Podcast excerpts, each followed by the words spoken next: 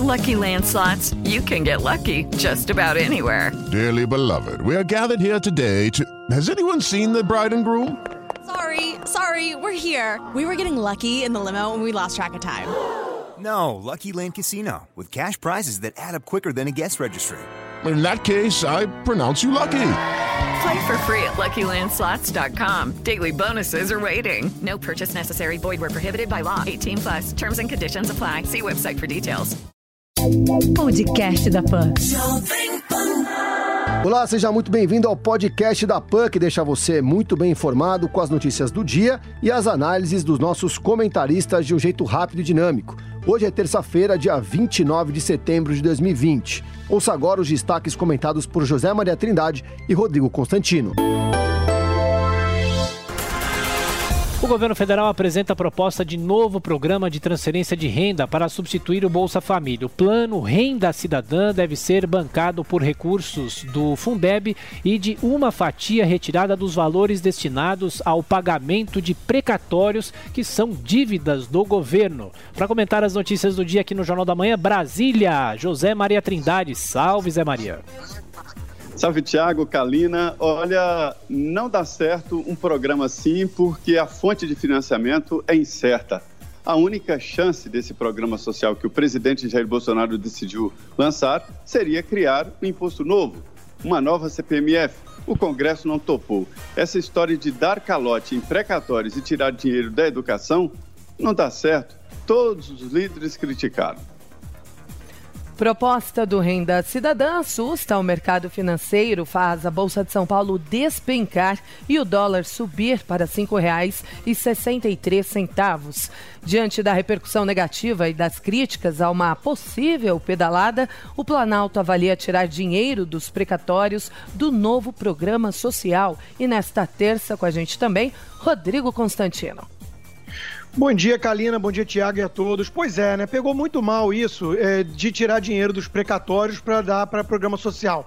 A intenção é nobre, o governo descobriu, por conta da pandemia, milhões de invisíveis, pessoas que estão realmente muito necessitadas, e é nobre tentar ajudá-los. Mas você não pode fazer isso rasgando as regras do jogo. O governo quer sinalizar justamente que o teto de gastos não será rompido. Mas aí, para isso, dá um jeito de mexer ali no pagamento de precatórios que são dívidas do Estado para com indivíduos ou empresas. Né? Ou seja, é óbvio que se trata de uma forma de um calote velado, de uma pedalada.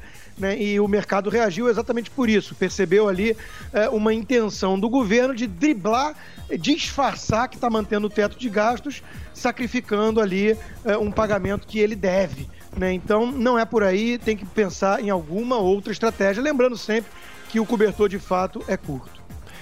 O coronavírus já tirou mais de um milhão de vidas em todo o planeta. Os primeiros 500 mil óbitos demoraram seis meses, mas em apenas três meses foram registrados outros 500 mil. No Brasil, a Covid-19 já provocou 142 mil mortes. Segundo dados do Ministério da Saúde, são 4 milhões 745 mil casos da doença, com 4 milhões e 84 mil pacientes recuperados. Deputados federais apresentam um projeto para derrubar decisão do Ministério do Meio Ambiente que eliminou regras de proteção a manguezais. A pasta revogou resoluções que delimitavam áreas de proteção a mangues e restingas no litoral brasileiro podendo favorecer a especulação imobiliária e a criação de camarões.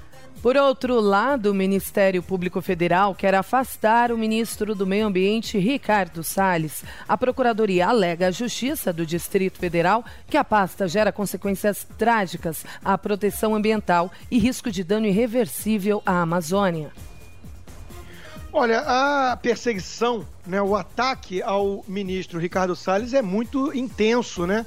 E é ideológico. É uma visão que alguns têm do que, que é o ambientalismo e do que, que o governo deveria fazer nessa área. E o Ricardo Salles, por não corresponder a essa visão, ele é massacrado. Essa questão aí dos manguezais e tudo é uma regra anacrônica que existia, burocrática. O Código Florestal já prevê os cuidados ali do manguezal e tudo. Agora, sou até ideológico na hora de falar, né? É, vai favorecer a especulação imobiliária, a criação de camarões. Quer dizer, tem uma turma que, que adora do conforto né, da Vila Madalena ou do Leblon, imaginar a natureza intacta em certos locais, sendo que a miséria é o grande problema né, para os povos locais. Né? Então, o ministro Ricardo Salles tem essa compreensão, quer levar desenvolvimento, claro, preservando sempre que possível a natureza, mas sem essa visão idílica, romantizada que alguns aí que viram Avatar e levaram a sério possuem. Né? Então, é ideologia pura esse ataque.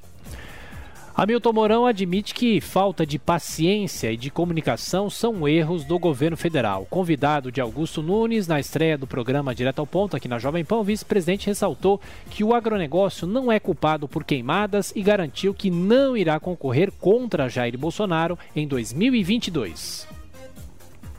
Pois é, em primeiro lugar, parabenizar né, a estreia do programa novo, liderado aí pelo âncora Augusto Nunes. Foi um mega sucesso, né? Deu baile em qualquer um que tem pretensão de fazer concorrência. E a entrevista foi muito boa. Eu assisti na íntegra.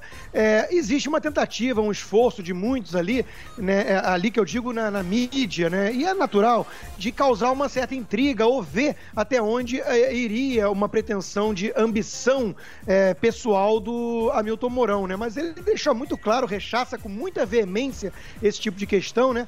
Ele é um aliado leal ao presidente Bolsonaro e não tem a menor possibilidade dele disputar uma eleição, por exemplo, com o Jair Bolsonaro. E sobre essa questão da Amazônia, ele foi muito claro em falar que o governo pode pecar sim em algumas coisas, principalmente na comunicação. Agora, há uma campanha difamatória em curso de pessoas que não querem saber dos fatos. Então, o mais importante que o governo tem a fazer agora é tentar rebater as mentiras, as falácias sobre eh, o país como se fosse o patinho feio do meio ambiente global, o que não é verdade. Mourão se saiu muito bem, só que essa comunicação precisa ser levada ao mundo todo. É em momentos de instabilidade que se conhece o vice. E Hamilton Mourão se portou muito bem até aqui como vice-presidente do presidente Jair Bolsonaro. Eu sei que tem um grupo importante ali dos bolsonaristas de raiz que torce o nariz para Hamilton Mourão. Acham que nos bastidores ele fala mal do presidente e tal, mas isso não é verdade. Hamilton Mourão desempenha um papel muito importante e já na campanha eleitoral me alertaram sobre o preparo de Hamilton Mourão, que eu não conhecia a fundo exatamente qual era a, a, a extensão disso. Agora, sobre o programa, um grande show, um grande produto. E olha, a gente dá gosto, assistir o programa todo e vi o jornalismo explícito ali derramado e vai fazer a história da televisão brasileira. Parabéns, Augusto e equipe, foi muito bom e serão novos programas muito bons. Pela primeira vez na campanha presidencial, Donald Trump e Joe Biden ficam frente a frente em debate nesta terça-feira. O encontro desta noite em Cleveland, Ohio, será o primeiro dos três eventos que serão realizados com os candidatos à Casa Branca. Olha, muita gente diz que esta eleição nos Estados Unidos é importante para o Brasil sob vários aspectos. Primeiro, porque a ligação política do governo brasileiro é com, é com Donald Trump e não exatamente com todo é, é, país, com todos os Estados Unidos, né? Então isso é muito importante. Então a derrota dele significa uma derrota importante da política internacional do Brasil e americanos. Mas por outro lado, há uma influência política no que se refere a votos aqui no Brasil. Logo depois da eleição de Donald Trump, o Bolsonaro, ainda deputado, me disse: isso me favorece, me fortalece e fortaleceu mesmo. Pois é, agora eu vejo que a eleição americana ela é sempre copiada aqui no Brasil em estratégia. Em 1960, por exemplo, o marketing eleitoral foi criado exatamente por um debate assim de Nixon e Kennedy, quando Kennedy, numa pergunta naquela época considerada demolidora, perguntou: "Você compraria um carro usado na mão deste senhor?" Pois é, agora se preparem esse debate não será para iniciantes, não. Será duro e tenso. Futebol, no fechamento da rodada do Brasileirão, Fluminense goleia o Coritiba por 4 a 0 e amanhã serão disputadas duas partidas, ambas adiadas da primeira rodada, Botafogo e Bahia no Rio de Janeiro e Corinthians e Atlético Goianiense em Itaquera. Pela Libertadores da América, o Grêmio recebe a Universidade Católica do Chile, em Porto Alegre. Já em Curitiba, o Atlético Paranaense encara o George Wilstermann da Bolívia. O Ministério Público finaliza a investigação da rachadinha na Lerge, mas ainda vai apresentar denúncia contra Flávio Bolsonaro. Procuradores apontam que o senador chegou a usar 2 milhões e 700 mil reais em dinheiro vivo do esquema de desvio de salários de assessores. Não há motivo para o uso do dinheiro vivo. Hoje, a tecnologia mostra que o dinheiro está cada vez mais eletrônico. Eu acho esse termo rachadinha eufêmico demais. O nome disso é peculato, é roubo de dinheiro público. E depois, evidentemente, o branqueamento de capital, lavagem de dinheiro. Isso é uma praga que foi inventada aqui no Congresso Nacional e espalhada pelo país inteiro. E não é só em Câmara de Vereador e Assembleia, não. Muitos governos estaduais usam esse processo chamado de formiguinha contratar funcionários fantasmas para pegar o dinheiro público. O nome disso é roubo. Esse processo investigado no Rio de Janeiro contra o filho do presidente tem cara de perseguição. Cadê os outros? Onde estão as outras investigações? É só ele? Falta de acordo com o Congresso adia a apresentação de nova etapa da reforma tributária, que deve incluir a nova CPMF. O líder do governo na Câmara, Ricardo Barros, afirmou que o novo texto só será divulgado quando houver certeza de obter pelo menos 340 votos na casa. Pois é, então fica a dúvida se vai ser divulgado, né? Porque isso é um vespeiro é, há, muita resistência no Congresso à volta de um imposto como a CPMF, porque pegou muito mal perante a opinião pública, né? E foi uma vitória enterrá-lo. Só que quando se fala de imposto, é sempre a escolha do menos pior. Se for um imposto de CPMF, de transações digitais financeiras, de 0,2% para poder, é, em compensação, tirar os encargos trabalhistas da folha e incorporar na mão de obra formal milhões de pessoas hoje invisíveis, isso parece uma decisão boa do ponto de vista econômico, mas é muito difícil vender essa ideia para o público, porque só de falar em algo como CPMF já gera uma reação automática. E além disso, tem a questão da divisão dos estados. O imposto que incide mais sobre consumo do que produção afeta bastante alguns estados aí que tem muita produção de minério e não tanto consumo. Então, isso aí realmente é um vespeiro, porque tem a divisão das indústrias, é, da economia, dos setores da economia e também dos entes federativos. Se, se tiver que ter o apoio de mais de 300 deputados para apresentar a proposta, talvez ela nunca venha à luz do dia. 340 votos na Câmara. Esse tipo de articulação política eu nunca vi. Não dá certo. É um projeto secreto? Se um projeto real apresentado, negociado artigo por artigo já é complicado, imagine um projeto que não foi apresentado, né? Esta era a última chance de aprovar a reforma tributária nesse ano, um acordo. O Constituinte definiu que, para emendar a Constituição, o rigor é necessário para não ficar mudando todo dia a Constituição. Neste caso, fica muito evidente de que não haverá votação da reforma tributária e muito menos a reforma administrativa, que não tem nem relator neste ano. Ficou mesmo para depois. Quase metade das chapas para as prefeituras é formada exclusivamente por candidatos brancos. Dados do TSE mostram que das 18.900 duplas formadas para prefeito e vice, 8.943 não têm negros e apenas 160 têm dois integrantes pretos. Olha, antes de mais nada, de comentar a notícia, um desabafo, né? Porque isso é uma manchete que está na Folha de São Paulo hoje e é impressionante como esse jornal ainda consegue pautar é, mídias é, Brasil afora, né? E, e, é uma visão ideológica, pré-concebida de mundo, ou seja, é uma visão coletivista, racial, onde só enxerga o critério raça e aí, com base nisso, quer imaginar um resultado que seja de acordo com aquilo que foi é, idealizado, né? É curioso que esse pessoal nunca vai ver quantos brancos tem, por exemplo, no time de basquete, né, da NBA e por aí vai. Então isso aí não é dessa forma. Não, não há uma conclusão de que existe racismo porque tem menos chapa com negros e também existe muito truque estatístico porque o Brasil tem 40% de pardos. 40% da população brasileira, que é uma população absolutamente miscigenada, rechaça a ideia de se dividir, de se colocar como preto ou branco. Então, por que insistirem tanto nessa narrativa? Querem mesmo segregar o Brasil com base na raça, mas não vão conseguir.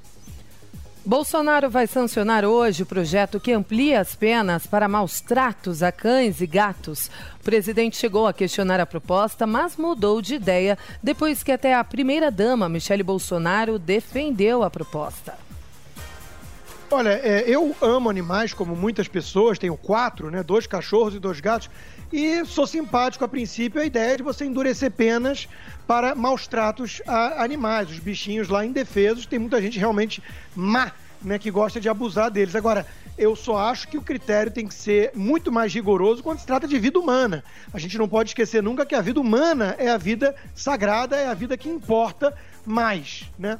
Porque isso vem de uma narrativa onde pessoas estão substituindo a, o conceito de sacralidade da vida humana para colocar substitutos, né? Seja o planeta ou seja até mesmo os animais. Então, quer endurecer pena para maus tratos aos animais, tudo bem, desde que a gente endureça muitas punições ainda, muito negligentes, muito passivas, né? É, em relação a crimes envolvendo seres humanos. MPF questiona a Força Aérea por voo que levou garimpeiros para encontro com Ricardo Salles em Brasília. A Procuradoria pediu informações detalhadas ao comando da Aeronáutica sobre essa viagem feita em 6 de agosto. Há uma tentativa de cerco aí no Ministério do Meio Ambiente. Aqui na esplanada dos ministérios existem capitanias hereditárias, que até agora só eram nomeados os chamados iniciantes, ou seja, os iniciados que já estavam no setor. Ministério da Educação, da Cultura, do, do Direitos Humanos e Meio Ambiente. Ricardo Salles é o presidente Jair Bolsonaro, é o que o presidente defendeu durante a campanha eleitoral. E aí houve um cerco jurídico e político e dá a impressão de que o ministro está falando sozinho. Ele não está falando sozinho, ele fala em nome de mais de 50 milhões de brasileiros que votaram do presidente Jair Bolsonaro. Para se ter uma ideia, um grupo de deputados e senadores pagos com dinheiro público, voos com dinheiro público, né? Isso ninguém fala. Esse grupo foi lá no Mato Grosso ver as queimadas e já saiu daqui com o pedido pronto de impeachment do ministro. Ou seja, só foram lá tirar a fotografia. É um cerco político e jurídico ao ministro Ricardo Salles. México notifica os Estados Unidos sobre denúncias de esterilização forçada de imigrantes. Mulher mexicana teria sido submetida a cirurgias para retirada do útero enquanto estava detida no estado da Geórgia.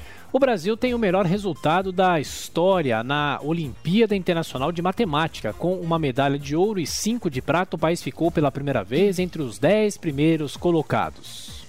Santiago começa a afrouxar medidas de isolamento após sete meses de quarentena. Nesta semana, a capital chilena reduziu algumas das medidas do período de isolamento social e a segunda-feira foi de superlotação no transporte público. A Assembleia Legislativa de São Paulo pode votar nessa semana a reforma administrativa que extingue autarquias e reduz verba de universidades. A proposta do governo paulista tenta conter um rombo de 10 bilhões e 400 milhões de reais nas contas do Estado. STJD denuncia a jogadora de vôlei de praia Carol Solberg por manifestação política.